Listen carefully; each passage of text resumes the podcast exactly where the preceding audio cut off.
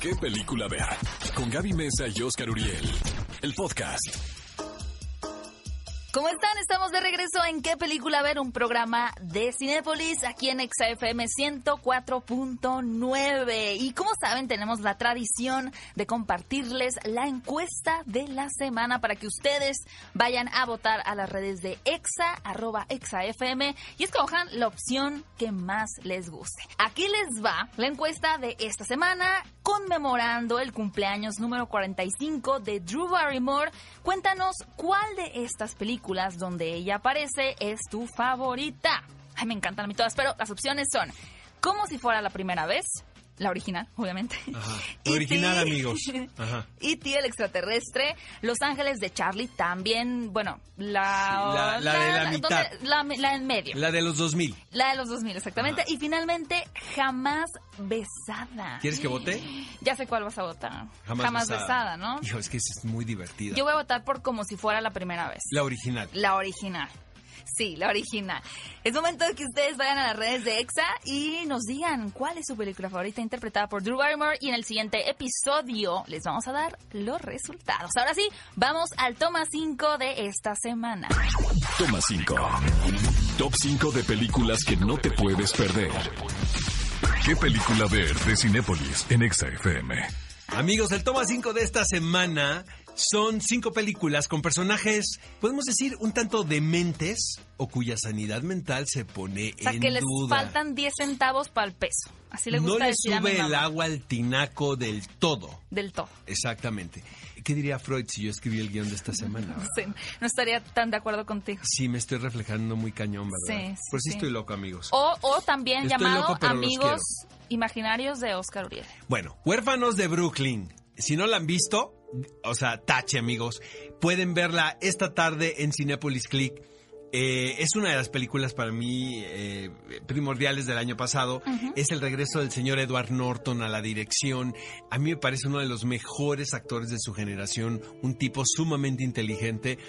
Eh, tuve la, he tenido la oportunidad de conocerle, y entrevistarle y este habla, entiende perfecto español y habla español, pero no lo practica mucho porque dice él que no lo habla. Es tan obsesivo. Pero no te lo puedes chamaquear. No, Sí, o sea, no puedes hablar. puedes No, hablar de él, habla está mejor que tú y yo, la verdad. Nada más que no lo practica porque dice que tiene el acento muy, pues muy denso, el acento americano. Y como comprenderás, es un obsesivo. Pues esta película, amigos, eh, pues también parte de la personalidad misma de Edward Norton. Interpreta a un personaje con el síndrome de Tourette.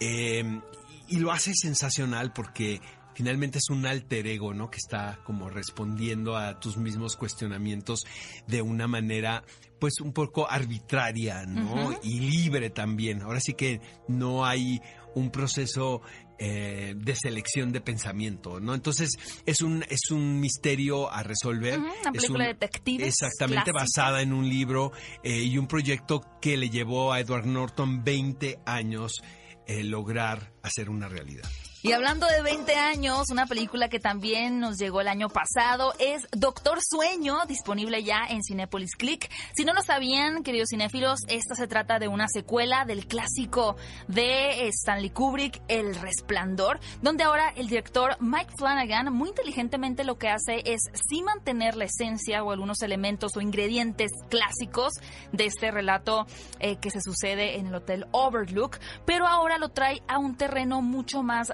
la fantasía.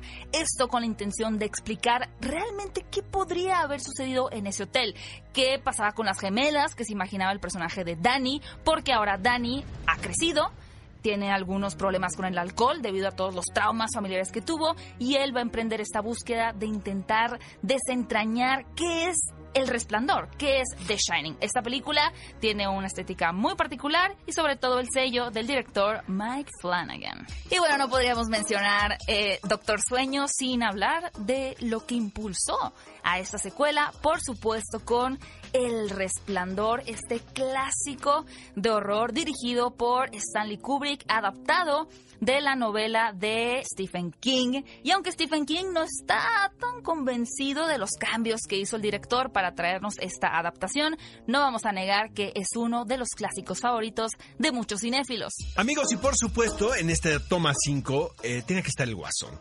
Finalmente, el pretexto para contar esta historia de este personaje, de este villano, podemos decir, o de este antihéroe, es el de poner en la mesa el asunto de las enfermedades mentales que eh, si me preguntan a mí, sigue siendo un tabú cinematográfico.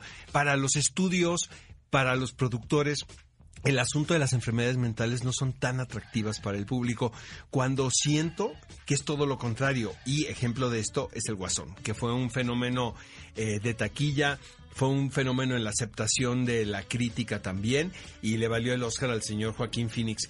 Re- Realmente, este, sin lugar a dudas, una de las mejores actuaciones que vimos el año pasado y una película que trata precisamente de la locura.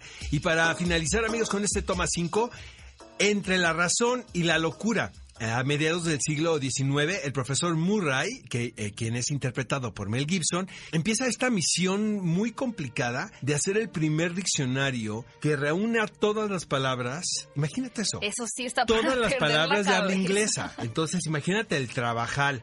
Sí, ¿no? Eh, necesitas tener vocación para hacer eso. Jamás pensó este personaje que su aliado, interpretado por Sean Penn, estaría recluso en un hospital psiquiátrico. es que para realmente dedicarte a buscar palabra A por mí, palabra, la verdad, definición. no me parece tan bizarra la dupla. Claro. Eh, necesitas una persona rayando en la locura para verte fascinado en esta labor. Que- ¿Estás y- de acuerdo? Sí, y lo interesante de esta película es que evidentemente los académicos no van a estar muy contentos de que un colaborador que estaba acusado de asesinato pues sea quien forme parte de un Uno de los proyecto autores tan del eh, primer diccionario de Oxford. Exacto. Fíjate que esta película Qué cool eh, tuvo película. muchos problemas en el rodaje, el, eh, al grado de que el director original tuvo que abandonarlo y lo sustituye el guionista y todo fue, pues, supo- supongo que ya tenían sus problemas, pero realmente la gota que derramó el vaso es que los productores, entre ellos Gastón Pavlovich, Mm. eh, no le permiti no permitieron, porque es una cuestión de logística y de costos, cosa que yo entiendo perfectamente,